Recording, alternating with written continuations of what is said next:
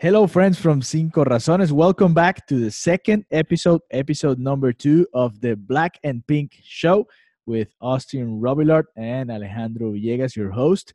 Today, we're going to be talking about soccer again. Obviously, this is the Inter Miami podcast. But before we talk about Inter Miami and their first or one of their friendly games that they played a couple of days ago. we're want to talk about the Champions League because we just watched some of the games. We're recording right after the Tottenham Leipzig game and the Atalanta Valencia games. So, Austin, obviously you follow the Premier League, so you were watching Tottenham.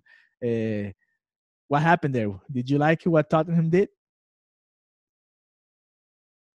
Tottenham were uh, were quite interesting. I, I think that Jose Mourinho does what Jose Mourinho always does, and he played a little defensive in the first half. A little? Um, uh, yeah, a little. yeah, he, he was very defensive in the first half. Um, and Leipzig came out really strong. A lot of chances right early in the beginning of the game. Um, and then there were a couple of chances that Tottenham, you know, brewed up, but overall Leipzig played a much better, much better attacking football than them. Uh, the midfield seemed a little bit stronger, and uh, ended up they got lucky with the penalty. Um, I Ben Davies made a terrible, terrible, terrible tackle, um, and ultimately led to them losing. But if it wasn't for the penalty, it probably would have ended in a draw uh, because Leipzig were missing all their chances, even though they just played really well attacking. They couldn't finish. They had so many one on ones, and Lloris just looked like uh, looked like Jesus out there, man. He was saving them like crazy. Um, uh, Schick couldn't finish and Werner couldn't finish, and they were they were getting in behind the defense, but there's no way they, they weren't getting past Lloris. So, um, yeah, it was a it was a good game. It was fun, exciting, probably one of the best 1-0 games you could ever see. Um, but uh, yeah, Tottenham are gonna have to uh, go away to Leipzig and have to pull out a couple goals. And uh, man, I, that's why I'm kind of happy Mourinho left United, being a United fan uh, you don't miss that defensive football and you know playing on the back foot, uh, parking the bus. Uh, so it was nice, nice, nice to you know see that that's with another team now. Um, but yeah, Leipzig really, um, yeah, Leipzig likes to pull through. All right. Okay. Well, we're, we're going to be talking about another 1 0 because Liverpool lost two against Atletico de Madrid. But first, I want to uh, talk about Atalanta, who's just crushed Valencia 4 1 and they could have scored more. Valencia could have scored a couple more too. It was a very exciting game. It, at some point, I thought Valencia was gonna go back home to Spain with six or seven goals in their in their plane because it was so bad at some point. But well, I don't know. They they recovered the ball and then Cheryshev scored the first goal, and after that, Valencia came up and almost scored a couple more. But you know, it's a four goals for Atalanta, the third team that scored, or the third team that scored the most goals in Europe, just uh, uh, right behind uh, Bayern Munich, I think, and PSG. So you have a pretty powerful team that no doesn't get a lot of attention, but now they might be getting a little bit more. And you can be comparing this team maybe to what Ajax did last year in the Champions League. But well, let we'll see. We'll see how it goes back in Mestalla in Spain. And let's get and take a minute to talk about the Tuesday games too. Uh, Liverpool lost 1-0 to Atletico. Uh, were you surprised? Um, you know, I know that Atletico were a small, uh, they're a strong team, but yeah, of course you're surprised. You didn't, you didn't expect Liverpool to go down, and they went down early, and you think, you think, okay, Liverpool's down early, they're going to come and pull it back but it never fell through for him. I, I it was it was tough to see even with the subs. Uh, Origi came on. Uh, they subbed on the Ox, and they still could not get a goal. It was it was a good performance by Atletico. Yeah, for sure. And then a good performance too by Erling Haaland, the oh, scorer, man. the forward that it's just in the mouth of everybody because he was he was so cheap for uh, Borussia Dortmund. I don't know how Real Madrid, Barcelona, or any other big clubs missed on him, but okay, that's fine. He scored again, so he has ten goals now already in the Champions League. Eight of them with uh, his for, former team, now two with Borussia Dortmund, and now Dortmund's two one up in that uh, leg against PSG. PSG's I don't know. They're experts to just blow it away when, yeah. when they get to this uh, stage, and we'll see if Neymar, Mbappe, and company can come back from that. It's it's not a big, it's not a huge gap. It's just one goal, so I mean they could do it. but I don't know. Last year, you you're a Manchester United fan, so you know they lost Oh, that that game, and Manchester came back, and I don't know. It's I don't know what happens with PSG. PSG. They have such a good team, and then once they reach this stage, they just I don't know. Their legs go out. I don't know. It's because they're used to playing that competition in France. I like it's. I think it's that's not it, or it's same. just, I, I don't know if it's made for this tournament. I don't know if that's totally it, but I, their competition really like takes a step up from France to the Champions League, and they're playing a totally different team. Like all the style of football in France compared to the Champions League is just totally different, and I guess they're just not made out for it, uh, and then they haven't seemed to have ever been made out for it. Um, but they are going back to Paris, and they do have an away goal, so we'll see. I, I hope. I don't know. I just hope for another good game. They might pull through. We'll see. Okay, we'll see. But now, talking about uh, stepping up and getting goals, we have to talk about Pizarro. He finally was confirmed coming from Monterrey, and he played and he scored his first goal with the Inter Miami uniform. Austin, how do you feel about the best player on the team so far? Pizarro, how do you feel about him? I am so happy. I mean, you, Even though they lost? even though they lost, I mean, it was a preseason game. It is what it is. You put some people out there, you let them play. Um, and I'm not really worried about losing 2 1. I, I was worried about individual performances more. And then I think playing as a team will come along. Um, so I wasn't really worried about uh, the two the two one loss. Um, but Pizarro, man, I mean, I expressed my excitement about him in the last episode and then in the 305 live that we did and he's finally here. They announced today he's going to be our number 10 or actual number 10. It's going to be on the back of his jersey. Um, and he came on as a sub um, in that preseason game against Philadelphia in Tampa or St. Petersburg. Uh, he came on as a sub for an injured player, which was not good to see. Um, but it was a goal. Another on one. a- another, yeah, another injured player, another injured number, uh, number nine to another injured striker. So that's Carranza and Agudelo out. Uh, we don't know the extent of Agudelo's injury, um, but losing another number nine is really putting Paul McDonough in quite the situation. He's going to have to sign somebody soon. Um, let's talk about the good stuff. Um, yeah, yeah. yeah. I, I know we'll, you're we'll to the good stuff. too yeah. many injuries, but now the good thing is that now I guess they're gonna have to play Kiesewetter, and we have Yeah. a special episode about him. That's our first episode. You have to check it out here in the Black and Pink Show. So let's go with the starting eleven from that uh, game that was on February the fifteenth against the Philadelphia Union. So Robles was was a goalie. Nealis, Torres, Figal, and Sweat were the four in the back. They played a 4-5-1 according to this uh, publication from Inter Miami. I don't know what, if you saw the same. They had Trap, Ulloa, Pellegrini, Argudo, and Nguyen in the midfield, and Agudelo as a forward. Did you like what you saw from Inter Miami in that game? I did. I did a lot, especially from the back. Uh, I know they scored twice, but we kind of expected this defense, other than the right back. Uh, Sweat, Figal, and Torres, those were my four sure starters at the back, if you remember. Um, Yes. And then in the 305 Live, I talked about Dylan Nealis, uh, the guy that we got out of the uh, expansion draft. And I said, this guy has the potential to be a starter, and I want to name him in my starter for the team um, that you wrote down that you're going to check me on, and I didn't.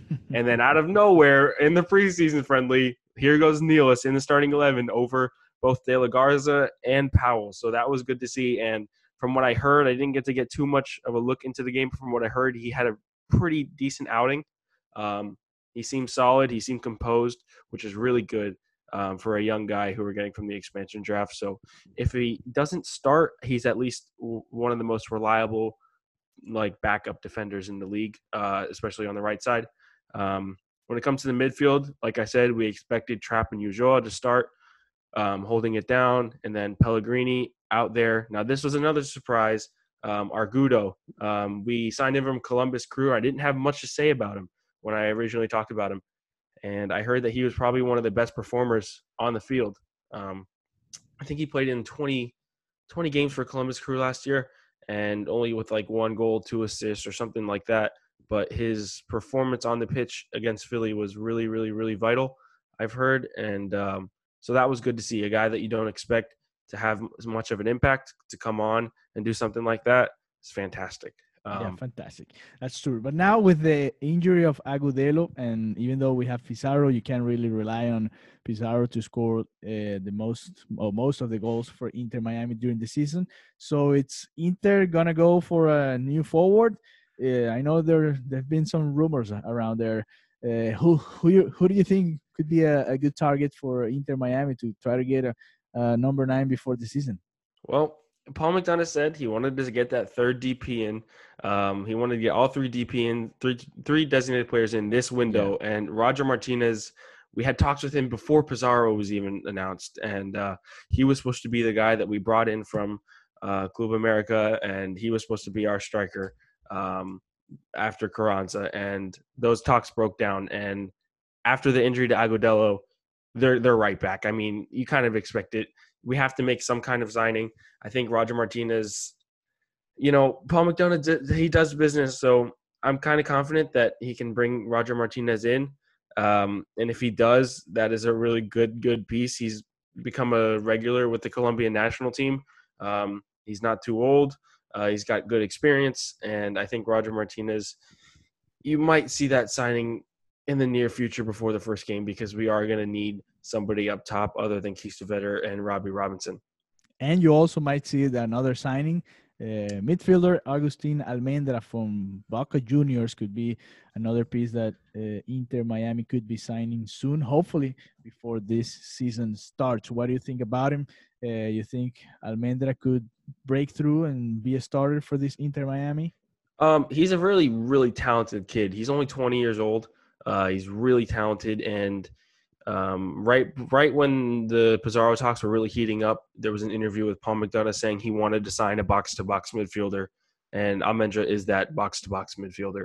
Um, he's someone that they can easily take here. He's already been developed by Boca really well, um, and I mean, if, if we can sign more talent, young talent, to develop with this team throughout the season, we might not start out as strong as you think, but with with the talent that we have and they develop together as a team could be really strong going towards the end and then we can talk about maybe not the, maybe not going far in the playoffs because you don't know the seed that we get and the, you know the strong teams in the east but that US Open Cup run is really really really important. And bringing in depth to the midfield our defense and our front line which is what he's been doing um, could really help a cup run and try and qualify for the CONCACAF Champions League yeah, yeah, that would be awesome if they can get to that tournament in uh, after their first season. You know what else is important, Austin? Tickets and Inter Oh. Miami. Are you serious? They sold out for the first game already. And I know it's LA, LA Galaxy, and they also bring some people, but still, very good news. Inter Miami sold out for their first game on March uh, the 14th. That's at 2:30 p.m. If you guys are planning to go, you still have a thousand tickets. That's right, and that you can buy. Um, you have a thousand tickets, but you have to, in order to get those tickets, you have to buy them as season tickets. Ooh. So those those single game tickets are already gone. So they released them at 10 o'clock today. They did the pre-sale, and or 10 o'clock. We're, we're, talking on Wednesday, February 19th. So they released them at 10 a.m. on Wednesday, February 19th, and they were gone by I think two o'clock p.m. Um, the pre-sale went really, really, really quick, and they sold all the tickets. I think the stadium was going to hold about 18 to 22,000 people. So it's a good amount of tickets. So if you don't have your your single game tickets, you're gonna have to buy them from a third party provider, uh, whether it be StubHub, SeatGeek, something like that. Um, or if you really want to secure them, go get season tickets and become a full full season supporter. Um, I was lucky like enough Austin. to yeah, like me, right? yeah, um, yeah. I was lucky enough to you know uh, bag a couple tickets for my brother and my dad to get out there. But there was, and I did this as a season ticket holder, so I got to do it uh, yesterday at 10 a.m. because they for season ticket holders they gave four to everybody to have an opportunity to buy, and I mean I did them at 9 p.m. at night, and there was almost nothing. So I'm not really surprised that they sold out this quick. Um, but they are going to release for the 21st against the Red Bulls. They're going to release tickets soon, and then also um, they're following um, home game, which is against either Chicago or someone someone It's good. uh, Uh, it's New York. That's York, on the okay. 21st against the New York Red Bulls. Uh, their season debut is on March 1st. That's LAFC LA, yep. over there in Los Angeles. Then they have to go to Washington to play DC United. which will be at Five Reason Sports will be at both of those games, aka there you go. There you go. And then, uh, then you have this game that we were talking about on the 14th against uh, LA Galaxy, and then New York, and after that Philadelphia again. Now in a real Um, game. So exactly. Austin, before we go, this is the second episode of the Black and Pink Show, and in each one of the episodes, we're gonna have to talk about the stadium. What's the stadium update in this episode? Oh man, uh, it's looking beautiful, guys. Uh, I will say that. Um, last night I got a picture sent to me, and the lights were installed fully. It was beautiful, shining down on the pitch. Um, I think they really focused on getting all the seats are in, and the field is done. So that was, I think, their main goal because it seemed they prioritized that, and that is done. Done.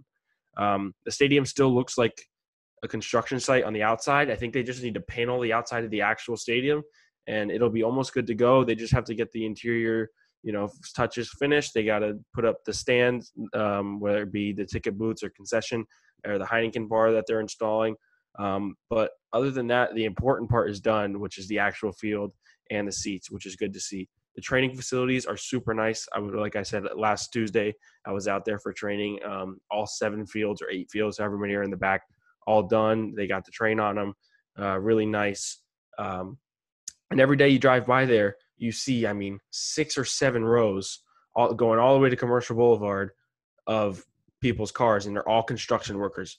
So every day, I mean, they've got hundreds of people out there pushing and pushing and pushing to get the stadium done. Um, the progress has been just nuts. I mean, the fact that it started in August and it's almost done now, which is you you wouldn't have expected it. And when they said that that was the plan, you were like, oh boy, here we go. But they're actually pulling through, which is amazing to see. So it should be ready by March 14th. And if you want, go take a drive, drive down both streets that take you all the way down by the airport. Um, it's a beautiful, beautiful stadium, and uh, it's going to be a great home for Inter Miami. Well, hopefully they can bring and build a, a good one too here in Miami as well in a couple of years, so Inter can play at home in their real home, which is Miami. Austin, don't forget that they're at Miami too. Yeah, that's okay? true. That is true. Yeah. all right, all right. Well, this is all. This is all we got for episode two of the Black and Pink Show. Remember to uh, subscribe. That's very important. Share with your friends, and let's talk about Inter Miami. Let's get the ball rolling. Uh, Austin, when's the next Inter Miami game? uh, Saturday, yet again in St. Petersburg. Um, so if I'm gonna get as much, I won't be able to get make it out there, but I will get as much information as I can on the game, like I did for the first one. Um, we will see what the next starting eleven is for Diego Alonso. We'll see if he changes up the formation or keeps some of the same guys in. Um, but we'll and finally. Pizarro should be a starter this time. Oh, I think I think he's got to he's got to play Pizarro uh, because I mean, on his 26th birthday, he gets subbed on and scores literally a, a fantastic goal. He dribbled past a couple defenders and put it on his. Oh man, it was it was a nice goal. If you can find the video, it's on my Twitter. I'm pretty sure I retweeted it. You can go find What's that. your Twitter account? oh, at it's Arobi, I T S A R O B I. Go look at all my stuff. I'm tweeting about Inter Miami way too much. So if you were into that kind of stuff, go look Well, at it. Um, There you go. A lot of Inter Miami and a lot of Manchester United. Thank you, Yep, Austin, yeah. and see you on the next episode of the Black and Pink Show. thank you, Alejandro.